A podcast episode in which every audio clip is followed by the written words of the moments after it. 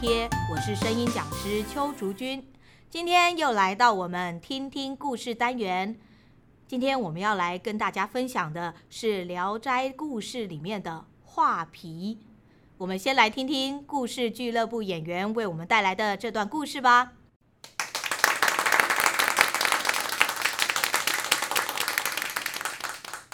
画皮。有一天清晨，王大郎在街上遇到一位少女，似乎人不太舒服的样子。哎，姑娘，你为什么一个人大清早上街呢？告诉你也没用，你就不要管我了。你遇到什么困难了吗？也许我可以帮一点忙。我父母把我卖给有钱人做小老婆，大老婆很讨厌我，常常故意找我麻烦。你看我手上的淤青，就是被他打的。啊！所以我逃了出来。那你要去哪里呢？我也不知道。不如这样，我家就在附近，你先到我家把伤养好再走，怎么样？啊，真的吗？谢谢公子。于是少女跟着王大郎回家了。呃，这位小姐是？王大郎将事情的经过跟老婆说了一遍。哦，多谢公子相救，但是请不要跟别人说我的事。不然我会被抓回去的。别担心，你就放心住下吧。嗯，这样好吗？要是被发现了，会有问题的。还是让他走吧。哎，你在说什么？怎么可以见死不救呢？这……过了几天，王大郎在街上遇见一位道士。啊，你最近是不是遇到什么怪事？啊，没有啊。怎么可能没有？你身上带着一股邪气。你是诈骗集团吗？我不会上当的。哼，死到临头的傻瓜，可怜哦！一大早就触我眉头，哼。呃，不过路上这么多人，为什么道士就偏偏找上我呢？呃，难道那天遇到的女人真的有问题吗？诶，王大郎心中十分的不安，回到家就来到少女住的房间。哎，门锁着。我把纸窗弄破个小洞，偷看一下好了。嗯，这这是一个可怕的鬼，他在画什么呢？啊，天哪，是一张人皮，他把人皮披上了。好啦，这样又可以撑个好几天，不用补妆了。啊，天天哪，救救命啊！王大郎急忙跑到街上找那位道士，道长。道长，救命啊！你说的没错，我家里现在有一个可怕的鬼，请你别怪我之前对你这么无礼，救救我吧！你就把这个佛尘拿回去挂在房门上，明天再到龙山寺找我。谢谢道长。王大郎回家，马上把拂尘挂好，并且跟老婆说了这件事。希望这拂尘管用。不然我们就完了。我之前不是要你把他赶出去吗？这下怎么办呢？现在说这些有什么用啊？就先躲在房里，不要出去吧。也只能这样了。这时候，恶鬼化成的少女来到了王大郎的房间门口。啊，这是……哎，可恶！竟敢这样对我！我会怕这玩意儿吗？也太小看我了！哼，看我把这拂尘折断！把你的心脏给我交出来！啊！大郎！大郎的老婆赶紧去找那个道士。道长，请你一定要帮我！于是道士跟着王大郎的老婆回到他们的家。奇怪，这妖孽跑去哪了？但我感觉他应该还在这附近。嗯，哎，那间房子的主人是谁？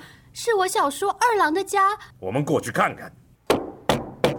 二郎，我是大嫂。大嫂，有什么事吗？你们家里今天有陌生人来拜访吗？道长，你怎么知道的？有个老太太说要来我们家帮佣，我老婆不答应，她到现在还赖在我家不肯走呢。这个老太太应该就是那个恶鬼了。什么？道士冲进二郎的家，看见老太太就拿出桃木剑挥去，人皮从恶鬼的身上掉了下来。往哪跑？啊！我把他关进这个葫芦里，他就不能再作恶了。谢谢道长，求求你让我老公活过来。这我没办法起死回生，不过我知道有一个人也许可以帮忙。你去拜托他看看。啊，请问那个人是谁？市场里有一个疯疯癫癫的乞丐，你可以去求他。不过，就算他侮辱你，也不可以生气，都要照他的话去做才行。嗯，好。于是，王大郎的老婆来到市场找封盖。跪在他面前，不停的磕头拜托，拜托你，求求你！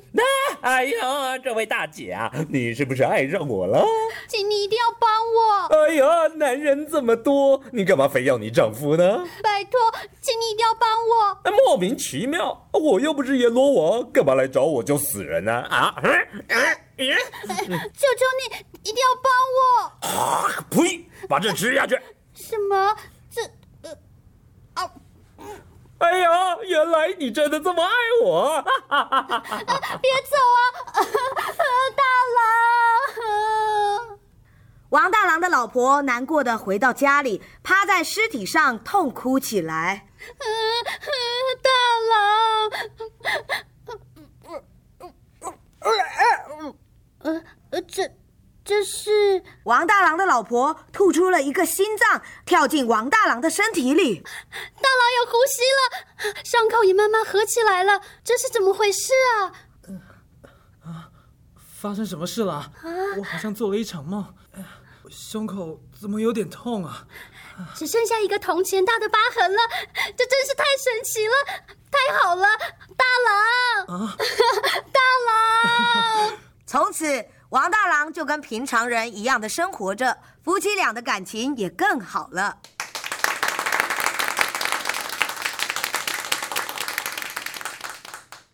完了刚刚的故事，大家有没有对哪一个角色印象深刻呢？我自己非常喜欢《聊斋》的故事，因为我觉得《聊斋》里面虽然它讲的都是一些鬼怪。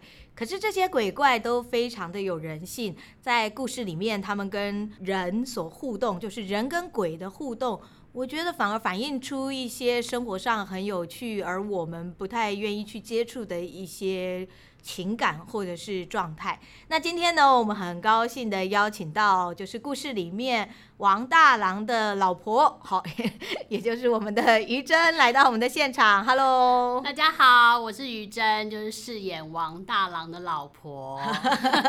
是的，是的，以前古代的女生是没有姓名的，所以那个时候我们就是只能写王大郎的老婆。对，名字就是王大郎的老婆。我觉得这个角色算是这个故事里面的灵魂人物。虽然说主角是那位女鬼，就是画皮的那个女鬼，嗯，可是，呃，就是王大郎的老婆，她因为其实其实大家可以发现，她非常非常爱王大郎。对，她因为就是为了爱他嘛，为了要救她的呃丈夫，所以她就是不管那个风。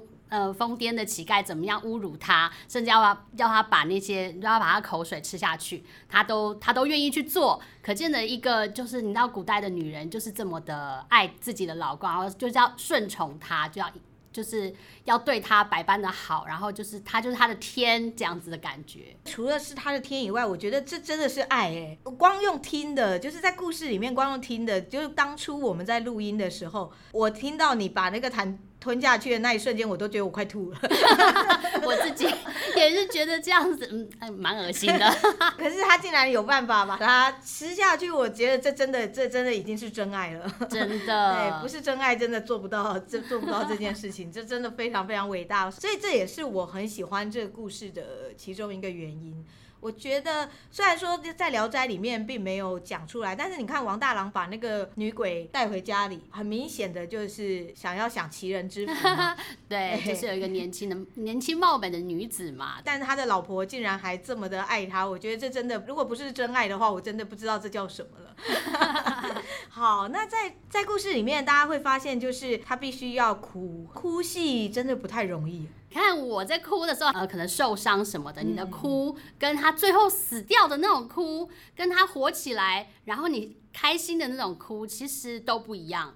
我当初我在做这样子的情绪的时候，当然就会搭配一些些小小的动作。对对，于真超多手势的。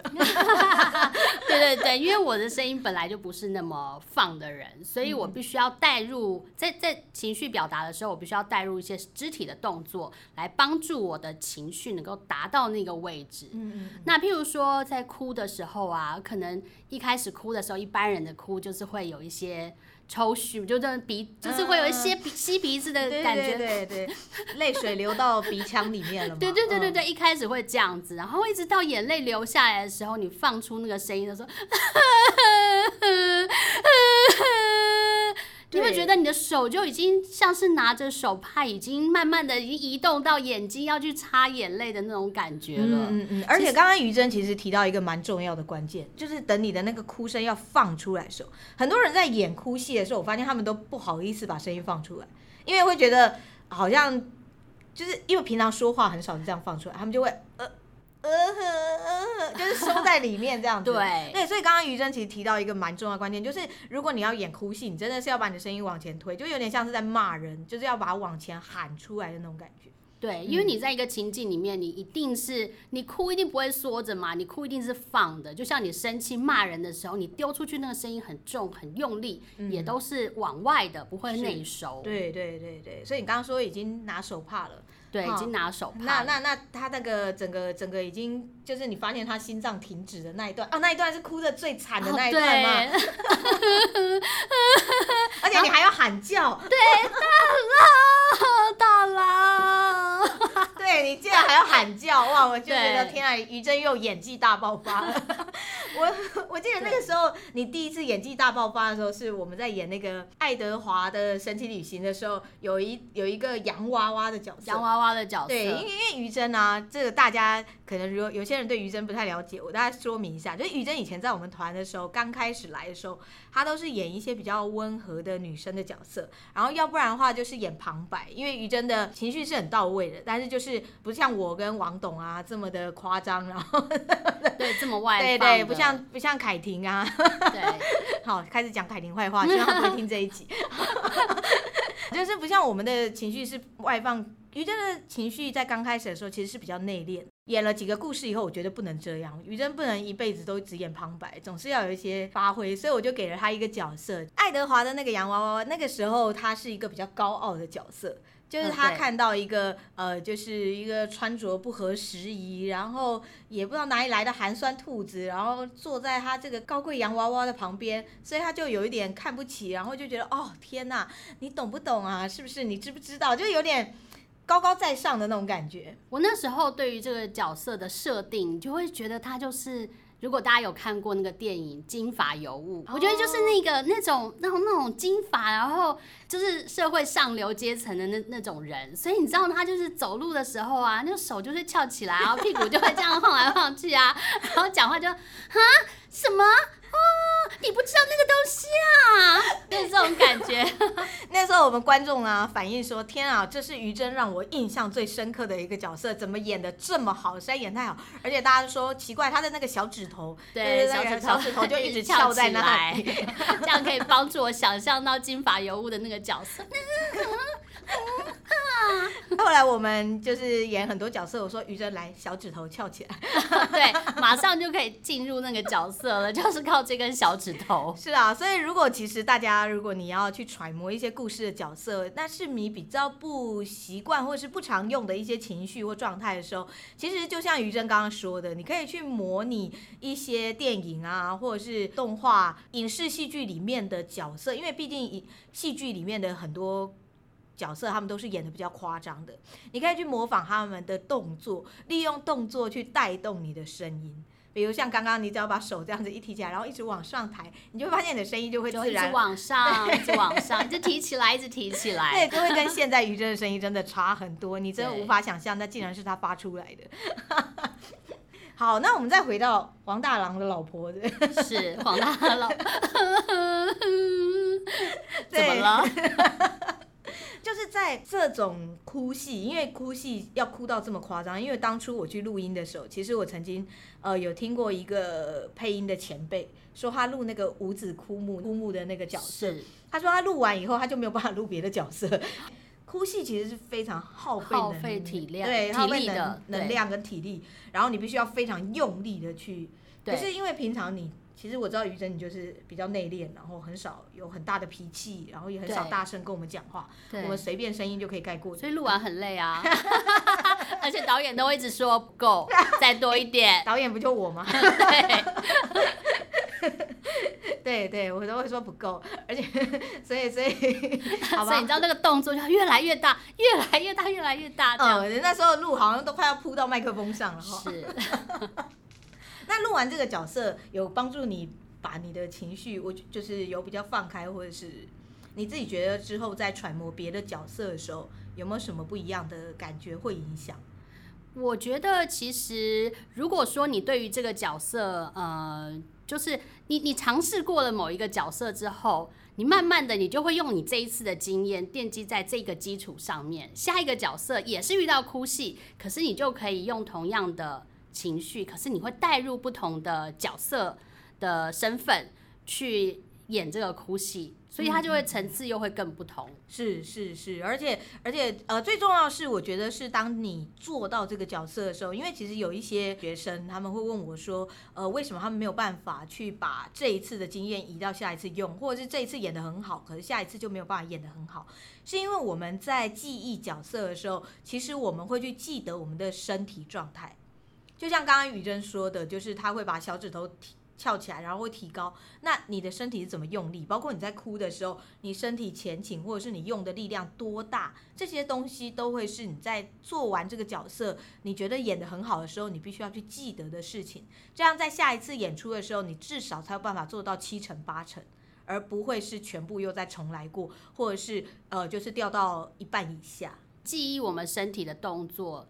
跟情绪的配合，这个是蛮重要的。是是是是，对，就是呃，在我们在演员呃我们在学表演的时候，其实一直以来，其实包括像我们在排练的时候，其实我也都会一直去帮助你们去记忆跟记得这个状态嘛。对，嗯，对对，主要就是因为如果你没有去记得你的身体状态的话，其实你很难会去把同样的东西重现。嗯，就譬如说你。你拿拿一个东西，你是什么情绪去拿它？你是直接把它拿起来，你是跑进来，然后匆匆的把它拿起来。这其实每个动作，其实它发出来的那个声音，跟他要讲的那一句话都会不一样。如果大家想要演这种情绪比较大的，虽然上个月我们跟子莹聊的也是关于情绪的部分，但其实表演本来就是情绪所有的展现。那今天我们很高兴能够邀请于真来跟我们聊一聊，就是哭戏这一段 要怎么去呈现。尤其因为于真她是属于比较内敛个性的演员，那么怎么样从这种内敛的感觉去找到她奔放？然后我们都说我们开启了于真二点零。其实每个人都可以，我觉得我们，我觉得现在就是我们的演员都非常厉害，就潜力无限啊。是，其实表演就是只要你敢，你就可以找到另外一个你从来没有感受过的自己。好，那希望今天的节目能够带给各位更多的不同的表演跟说故事的视野。我们下一次再见喽！喜欢我们的节目，记得要订阅还要分享哦。那我们就下次见喽，拜拜，拜拜。